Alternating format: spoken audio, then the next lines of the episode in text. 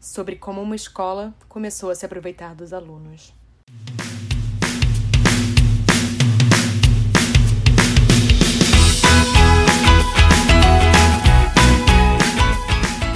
Bem-vindos a mais um episódio do K-Poppercast.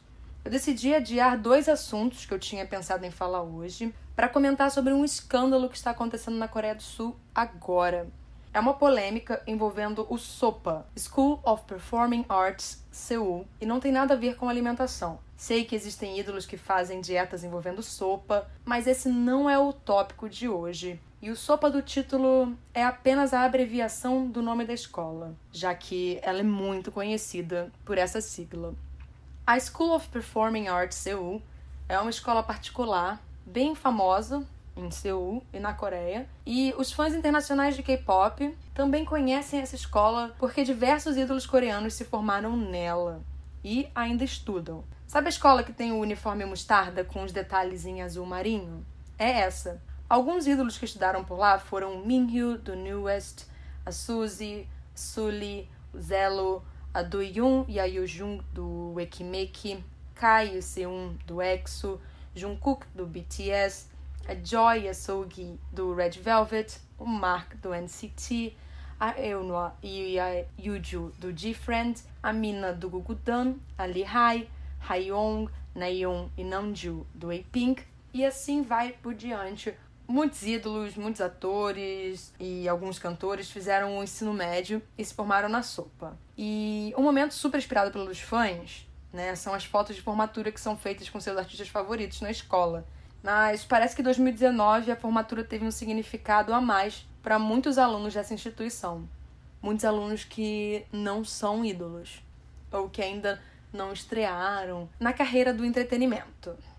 Tudo estourou no dia 17 de fevereiro, duas semanas após a formatura de muitos alunos desse colégio. O grupo publicou o vídeo em formato de clipe musical para dar voz aos alunos da sopa e quem sabe assim forçar uma investigação e interromper o ciclo vicioso que a entidade esteve envolvida. No começo do vídeo, um aluno vestido com o uniforme da escola pede desculpas a Deus por sujar o nome da mesma, mas que, como um estudante da instituição, ele precisava publicar isso nas mídias sociais e digitais para que a reputação da escola diminuísse, ou seja, que ela se tornasse menos influente e importante por causa das coisas ruins que vinham acontecendo. De acordo com os alunos nesse vídeo, o diretor e sua mulher forçaram os estudantes a se apresentar em festas privadas enquanto utilizam roupas minúsculas como shortinhos para dançar músicas de maneira muito sensual para o público. Os estudantes explicam que alunos que se recusavam a participar desses eventos eram discriminados e prejudicados nas atividades escolares. Inclusive, precisavam fazer muita skinship com diversas pessoas e até soldados. Essas skinships podem ser interpretadas de uma forma bem negativa, como abuso e assédio sexual, já que eles cantam que são toques inapropriados. Esses jovens também contam que no dia anterior a uma apresentação recebiam a notificação de que teriam que fazer uma performance e isso fazia com que eles ficassem a noite em claro tendo que ensaiar uma rotina. Os alunos também precisavam arcar dos seus próprios bolsos todas as despesas das performances, como também passagem de avião para uma apresentação no Japão. O maior problema é que diversos alunos já tentaram expor esse diretor nas redes sociais e algumas famílias mesmo já reclamaram, mas a maioria acabou sendo ameaçada pelo diretor, que ele claramente abusava da sua posição de poder para ganhar dinheiro em cima dos estudantes. Ele disse que processaria todo mundo que tentasse denunciar ele, alegando difamação.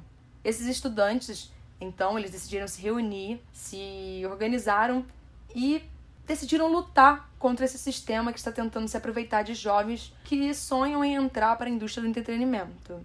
Acontece que eles estão arriscando tudo como o futuro deles e um possível processo para mostrar as injustiças e abusos que vinham sofrendo. Apesar de algumas pessoas estarem tentando contestar e tirar a credibilidade dos estudantes e falar que eles estão mentindo, gente, pensa aqui, não faz sentido algum diversas pessoas que já se formaram se reunirem e se arriscarem para denunciar abusos, sendo que elas podem se prejudicar seriamente por isso.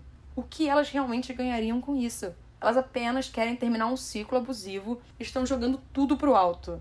É muito fácil sempre tentar culpar a vítima, então não façam isso. Diversos alunos aparecem de costas porque claramente sentem medo de mostrar seu rosto e você vê aquele grupo de alunos que mostram seu rosto como uns guerreiros, porque eles estão botando tudo em jogo de fato. Eles estão se arriscando para um bem maior, para que outros alunos não sofram o mesmo que eles sofreram, que futuros alunos possam ter um, uma vida e um ensino melhor.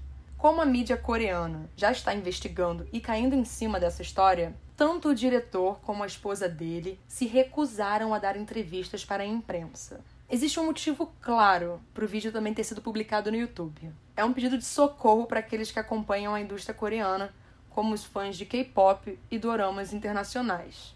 Hum, mas Renata, como assim? Eu não, não entendi. Vocês não adoram fazer campanha para dar views? Então, tá aí um motivo ótimo para vocês também darem views para algo. Quanto mais visualizações esse vídeo tiver, quanto mais pressão internacional essa situação conseguir, mais o governo coreano vai se sentir numa sinuca de bico, intimidado para resolver e dar um cala-boca nessa história, mas de uma forma positiva, um, dando um resultado bom para esses estudantes. Afinal, ninguém quer uma vergonha internacional dessas para cuidar. E nós sabemos como os coreanos são nesse sentido de honra e afins.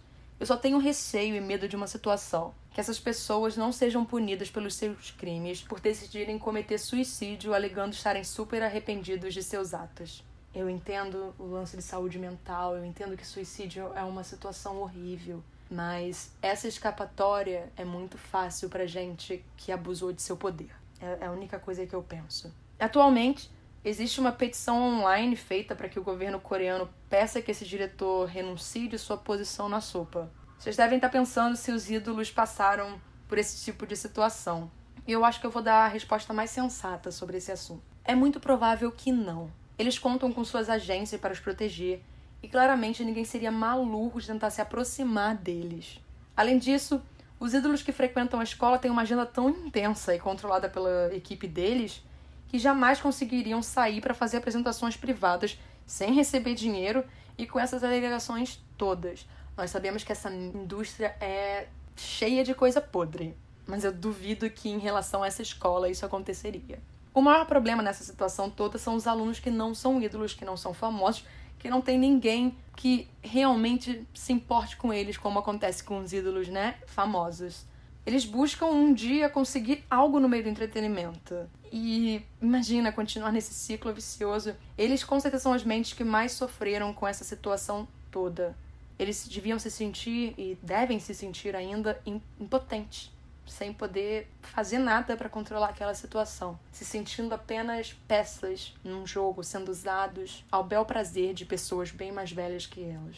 No final do vídeo, eles escreveram outros pontos negativos da escola, como a imposição de uma doutrina religiosa, uso inapropriado de verbo escolar, uso ilegal dos transportes escolares, invenções de reuniões e muitos outros pontos ruins. Então, é importante que esse assunto seja comentado por todos nós. E, bem, eu só posso falar sobre os fãs brasileiros, porque eu estou falando em português, a não ser que alguém de Portugal esteja ouvindo aqui também. Seria muito bom falar, fazer barulho sobre isso nas redes sociais, porque fazendo isso tudo, o governo coreano vai se sentir na obrigação de resolver essa situação vergonhosa, onde esses alunos estão sofrendo abusos e temos que continuar acompanhando essa situação para que todos os estudantes da sopa consigam um ensino igualitário e decente sem sofrer abusos. Então, eu espero que vocês tenham gostado desse episódio, porque ele é um episódio sério, ele é um episódio sobre como que as coisas não são tão boas assim, existem muitas coisas ruins que rodeiam esse mundo e a gente precisa se impor, a gente precisa lutar com contra isso tudo, tá bom? Então, eu vejo vocês na sexta-feira. Até lá.